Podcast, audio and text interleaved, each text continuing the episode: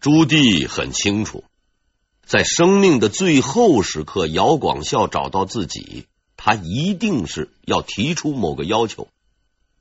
果然，姚广孝终于开口了，他对朱棣说：“请陛下释放普洽吧。”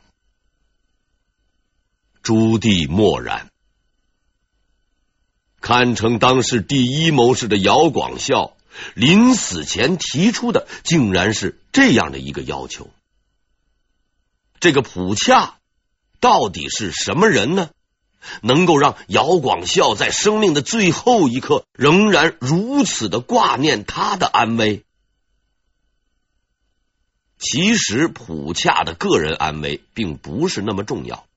只是因为这个人的身上隐藏着一个秘密，隐藏着朱棣追寻十余年而不得的一个答案。这个秘密就是建文帝的下落。十六年前，一场大火焚毁了皇宫，同时也隐灭了建文帝朱允文的踪迹。等到朱棣带领着大群消防队员赶到现场的时候，留给他的只是一堆废墟和活不见人、死不见尸的尴尬局面。从此，建文帝的下落就成了他的心头大患。朱棣是想尽了各种办法，四处找人，只要有任何蛛丝马迹，他都会抓住不放。也就在此时，他得到密报说，还有一个人知道建文帝的下落，这个人就是普洽。普洽是建文帝朱允文的主路僧，据说当时正是他安排朱允文出逃的。啊，虽然是传闻，但此人与朱允文关系密切，他很有可能知道朱允文的下落。朱棣听说以后是大喜，便将普洽嘿关进了监狱。至于他是否拷打过普恰，普恰如何回应，史无记载。我们呢，自然也就不知道。但是我们可以肯定的是，他并没有从普恰的口中得到他想要的东西，因为直到二十年后，他临死前方才找到了问题的答案。但普恰却从此开始难见天日。他是一个绝对不会被释放的政治犯，原因很简单，他不说出朱允文的下落，自然不会放他；而如果他说了出来，朱棣也绝不会把这个知情人释放出狱。依着朱棣的性格，还很有可能杀人灭口，一了百了。如果没有意外，普恰这一辈子就要在牢房里度过了。但是现在意外发生了，朱棣知道姚广孝这个要求的分量，普洽是不能放的。但这毕竟是自己老朋友一生中的最后一个愿望，实在是难以抉择。姚广孝目不转睛的看着沉默中的朱棣，他知道。眼前的这位皇帝正在思考，准备做出决定。朱棣考虑了良久，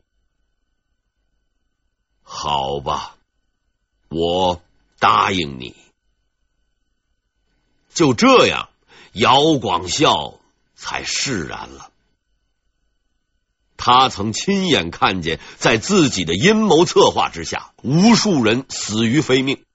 从方孝孺到黄子成，凌迟灭族，这些无比残忍的罪行就发生在自己的面前。他曾劝阻过，最终却无能为力。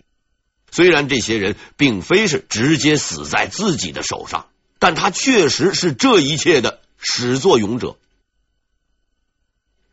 虽然姚广孝不是善男信女，但他也不是泯灭人性的恶魔。残酷的政治斗争和亲人朋友的离去，让他开始反思自己的行为。很多人因为他而死去，他却背负着罪恶，活了下来。所以在生命的最后时刻，他提出了这个要求，不是为了救赎普恰，而是为了救赎他自己的灵魂。精神上得到解脱的姚广孝，最终也得到了肉体的解脱。三月十八日，姚广孝病死于北京庆寿寺，年八十四岁。这位永乐年间最伟大的阴谋家，终于含笑离开了人世。他付出了很多，却似乎并没有得到什么。他的前半生努力实践着自己的抱负，后半生却背负着罪恶感，孤独的生活着。朱棣遵守了自己的诺言，放出了普恰，不是因为仁慈，而是出于对老朋友的承诺。皇位夺下来了，首都迁过去了，大典修完了，南阳逛遍了，安南平定了。瓦剌达达没戏唱了，现在唯一的老朋友也走了，这场戏到现在也差不多了。当年三十一岁的青年朱棣起兵造反，最终夺得天下之后，他又创造了属于他的时代。在这漫长而短暂的几十年中，该做的事情他做了，不该做的事情，哎，他也做了。按说。朱棣也应该心满意足了，其实不然。他坐在皇位上的每一个白天，睡在寝宫里的每一个夜晚，有一件事情总是缠绕在他的心头，如噩梦般挥之不去，斩之不绝。雄才大略的朱棣，在他执政的每一个日日夜夜，都挂念着这件事，恐惧着这件事。朱允炆。你到底是死是活？现在何方？朱棣呀，不用再等多久了，你很快就会知道答案。永乐二十年，欠收拾的阿鲁台又开始闹事，他率军大举进攻明朝的边境，其本意呢，只是小打小闹，想干一票抢劫而已。朱棣听说这个十二年前被打服的小弟弟又不服了，也不多说，抄家伙就上去了。他已经年届花甲，好勇斗狠的个性却从未减退。小毛贼，不服是吧？不服就打到你服了为止。朱棣又一次亲征，率领着大军浩浩荡荡向鞑靼进发，一路上都没有遇到什么像样的抵抗。到了七月，大军抵达沙辉原，接近了阿鲁台的老巢。阿鲁台呢，他实行啊不抵抗政策，是否有什么后招呢？答案是没有。阿鲁台不抵抗的原因很简单，他没有能力抵抗。这位当年曾立志恢复蒙古帝国的人，已经蜕变成了一个小毛贼，只能啊抢抢劫、闹闹事儿。他没有退敌的办法，唯一的应对就是带着老婆孩子撒丫子逃跑。由于当时兀良哈三位与阿鲁台已经在私底下互相勾结，荡平了阿鲁台的老巢后，朱棣决定啊，回去的路上顺便教训一下这个当年的下属。他命令部队向西，与兀良哈三位相反的方向开进。他说呀，兀良哈。知道我军前来，必然向西撤退，在那里等着他们就是了。他的部下们，你看看我，我看看你，心里说：人家往哪边撤退，你是怎么知道的？可是皇帝发话了，那自然要听啊。大军随即向西边转移，八月到达齐拉尔河，还正好遇上了兀良哈的军队及部落。兀良哈是十分惊慌，朱棣呢却十分高兴。按照现在的退休制度，他已经到了退休的年龄了。中国历史上，皇帝干到了他这个年纪还亲自拿着刀砍人的，实在是少之又少。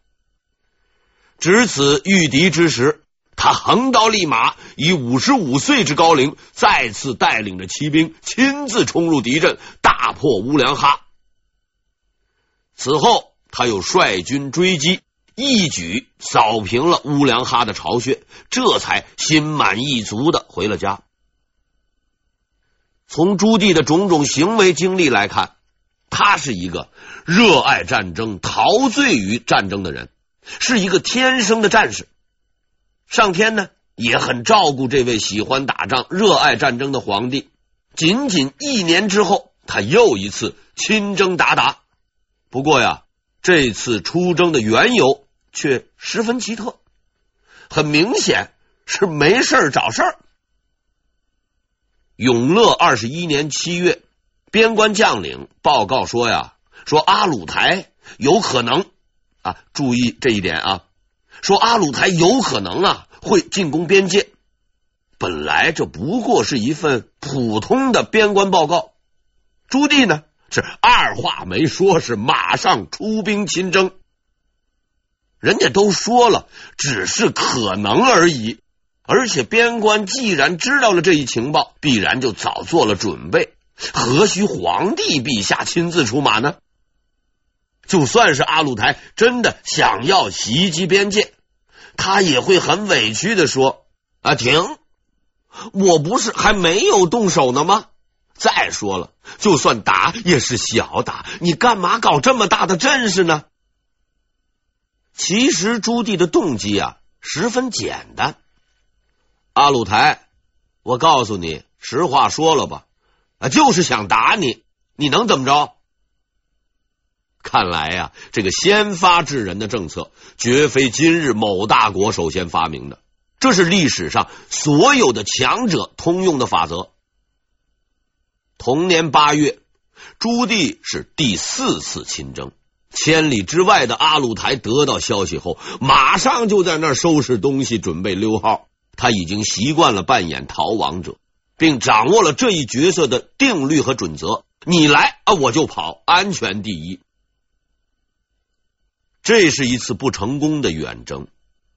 由于阿鲁台逃得十分彻底，朱棣呢是什么也没有打着。虽然此次远征并无收获，朱棣却在远征的途中获得了一件意想不到的礼物。一件对他而言价值连城的礼物。这件礼物是什么？这件礼物就是他已苦苦寻觅二十年的答案。十六年前，胡盈接受朱棣交给的秘密使命，独自出行两湖江浙，探访大小寺庙，寻找朱允炆的行踪。十年之间，费尽心力。却毫无收获。胡盈他十分清楚，朱棣绝对不是一个可以讨价还价的人。从他接受这个任务的那一天起，他的命运就只剩下了两种结局：要么找到朱允炆，要么一直寻找下去，直到自己死亡。没有同伴，没有朋友。不能倾诉，也无法倾诉。胡盈就这样苦苦的寻找了十几年。这期间呢，他没有回过家，连母亲去世，他也无法回家探望，因为在使命完成之前，他没有回家的权利。朱棣也深知这项工作的辛苦。永乐十四年，他下令。召胡盈回来，任命他为礼部左侍郎。从一个吏部小官一下子就提拔成为礼部的第二把手，这个胡盈啊，就成为了众人羡慕的对象。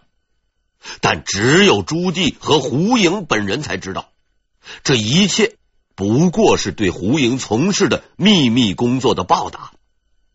三年后，朱棣再次命令胡盈。出巡江浙一带，这次任命啊，看似是普普通通的，实际上呢是另一次寻找的开始。我们有理由相信，这次朱棣是获得了准确的情报，朱允炆就在这一带，一定要找到他。胡营这一去几年，又是毫无音讯，这下子连朱棣也几乎丧失了信心了。胡营是一直在找，朱棣呢是一直在等，就这样，二十年过去了，两个青年人的约定变成了老年人的约定。朱棣的身体也是一天不如一天，恐怕是等不了多久了。就在朱允炆即将被划入永远失踪人口时，事情出现了意想不到的转机。这个悬疑长达二十年的问题，终于得到了解答。在一个神秘的夜里，永乐二十一年的一个深夜。第四次亲征蒙古的朱棣正在他的行军大帐内睡觉，忽然内侍前来通报，说有人前来觐见。朱棣被吵醒了，很不高兴。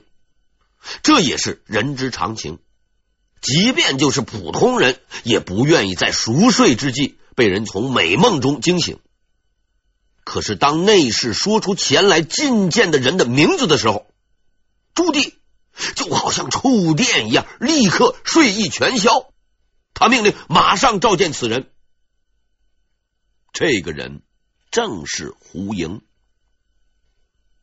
朱棣的心中充满了兴奋、期待和恐惧。他十分清楚，如果没有他的命令，胡莹是绝不可能私自回来的。此刻胡莹不经请示，深夜到访，必然只有一个原因：他找到了那个人。胡莹见到朱棣，告诉了他自己所知道的一切。两人交谈了很长时间。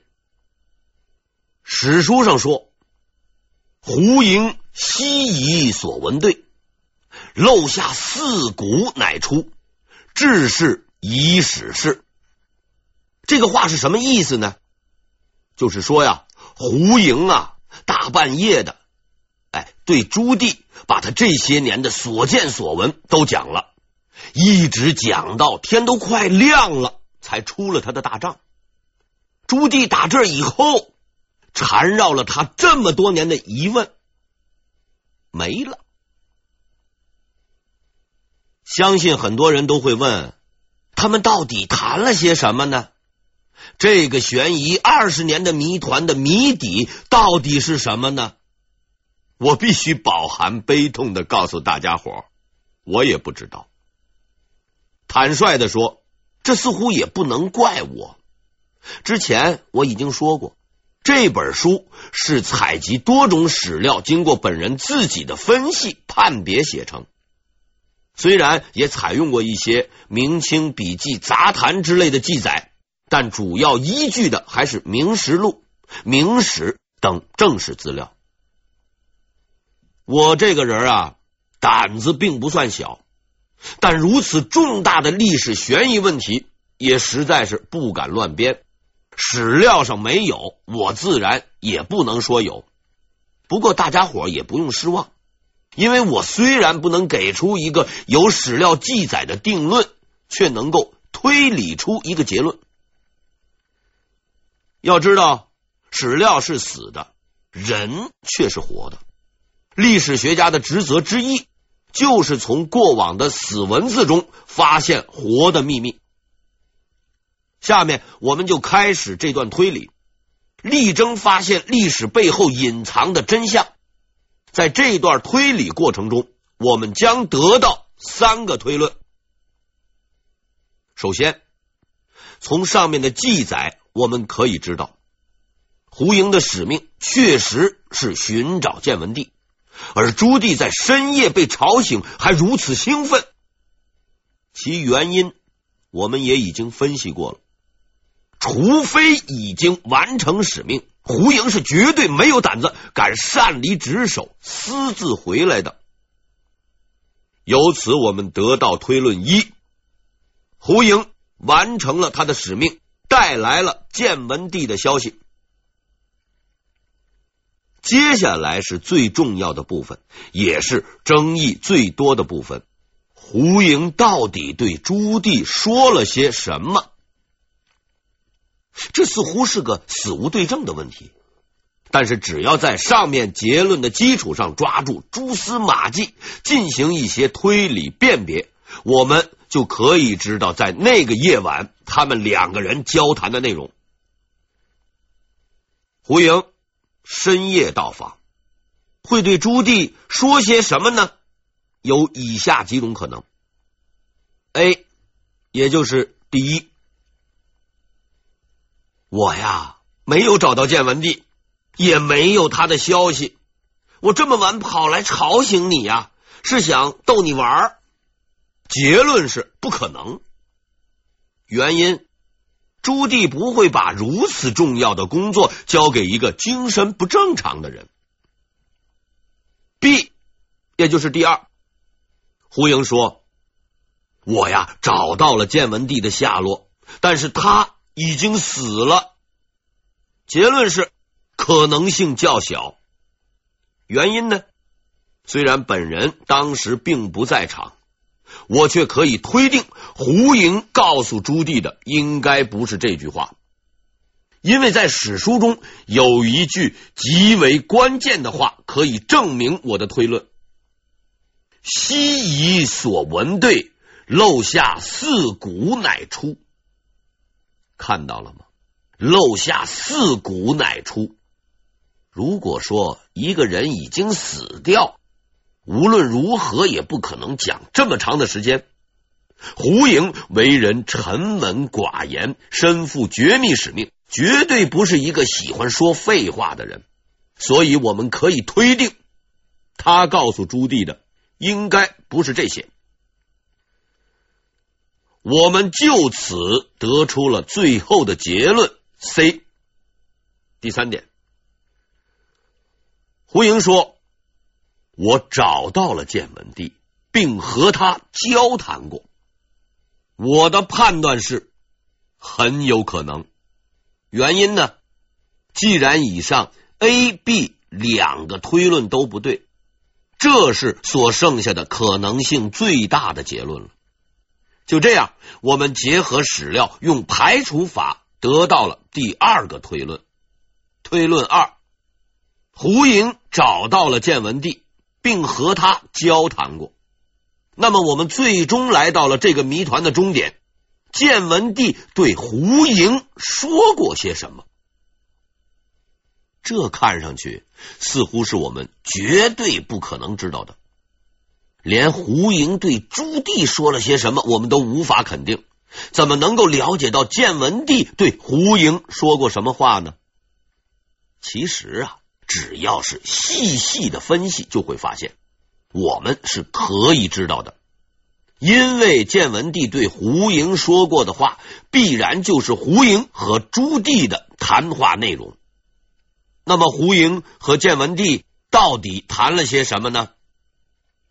可以肯定的是，他们不会谈论天气的好坏、物价高低等等这样的问题。胡莹。除了向建文帝行礼叙旧以外，其谈话必然只有一个主题：你打算怎么着？陛下，你还活着，那你到底想怎么样呢？